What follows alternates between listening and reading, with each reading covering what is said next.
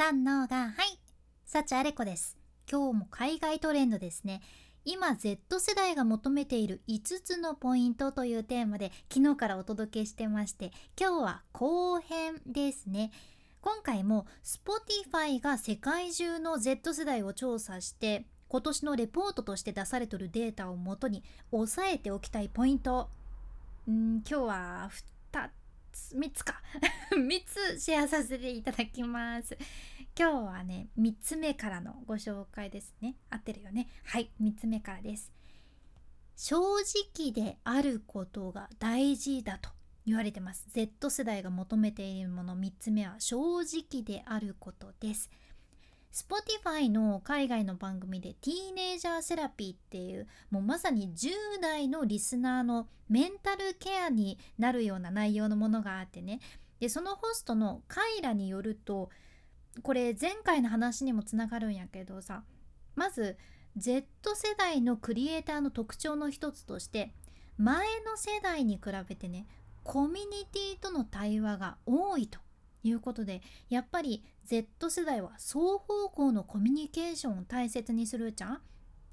で Z 世代は特にオンライン上でのコミュニティの感覚っていうのを普通に持っていて自分と同じような興味を持ってる人たちのポッドキャストとかあと同じような興味を持ってる人たちのブランドとかもすぐ見つけられるわけです。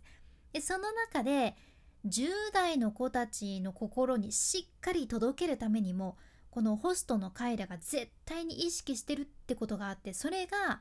視聴者に対して正直であることなんです。ホスト側もその視聴者のことをしっかり知って知る努力をしてで自分たちも信頼してもらってその自分たちが専門家とかセラピストとかそういうところやなくてさ自分たちも視聴者と同じ経験をしてる人間だってことを知ってもらってるってことなんですよ。これめちゃめちゃ大事やんね。特にその若者には上からね上から目線でこうしたらいいんだよとかこうすりゃいいんだよとかいうふうに教えるっていうよりは自分も同じ経験したんだけどねっていうふうに横に並んで優しく伝える方が受け取ってもらいやすいけんね。で今の時代ってブランドとか企業がちょっとフェイクというかその嘘をつくこともあるわけやけどそれもやはり一般の私たちにとってはその消費者としては本当なのかどうかってみんな簡単に見分けることができるようになっとるしそれがしっかり本当のことが広まるようにできとるじゃん。だから正直であることこれが必要だと言われています。では4つ目のポイントいきます。4つ目はねレトロです。レトロ。これも海外のトレンドで言われとることなんやけどやはり Z 世代がね特に求めてるのはレトロなんですね。Spotify の調べで分かっとるのがまず Z 世代の77%がそのブランドが昔に流行った人気のスタイルを復活させることに対して賛成と思っていて。で73%はそのブランドがレトロな商品とか懐かしいコンテンツを制作するのが好きだとそういったことにも賛成だと答えていますあと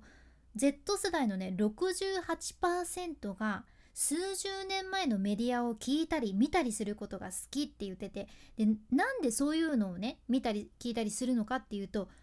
物事がもっとシンプルだった頃を思い出したいからってことなんですよ。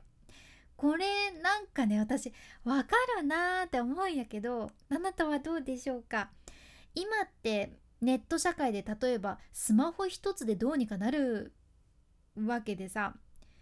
まあ、シンプルになっとるんやけどでもシンプルになってそうで実は複雑やなって思うわけですね。だって、まあ、連絡するにしても LINE 使うかインスタ使うか Twitter 使うのか Discord 使うのかチャットワーク使うのかそれともメールアドレス使うのか電話するのかとかさいやもうありすぎるやんっていう感じ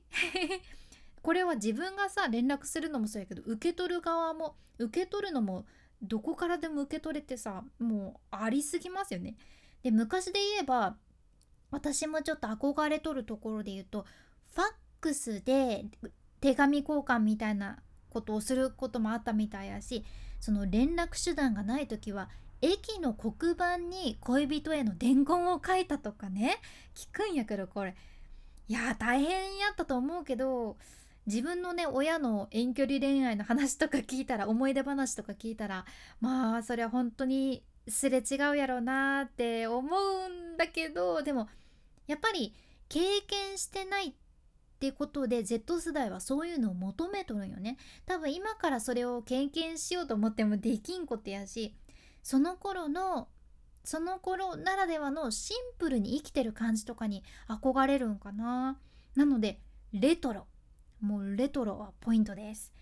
はい。では最後の5つ目ですね。5つ目が自己実現です。Spotify の調べによると Z 世代の80%がポッドキャストかのねデジタルオーディオによって自分の個性を探求することができると答えてるそうなんです。うん、その自己表現とか創造性クリエイティビティは Z 世代にとってね重要な要素になってて結局そのポッドキャストをきっかけに Z 世代は自分自身について話すという機会を得てるわけです。実際その Z 世代のね76%が何かそのポッドキャストを聞くっていう習慣が自分自身のストーリーを教えてくれると自分自身のストーリーを学べると思っていてでなんと80%がその自分が聞いたものを振り返ることで自分自身について何か学びがあると感じてるそうなんです。エンタメだけやないんよね。自分と向き合うことそれから自己表現このために聞く習慣があるじゃんすごいですよね、まあ、つまり Z 世代の自己表現を手助けするようなものっていうのはこれから伸びるっていうことかなとここで感じ取れますね。はい、今、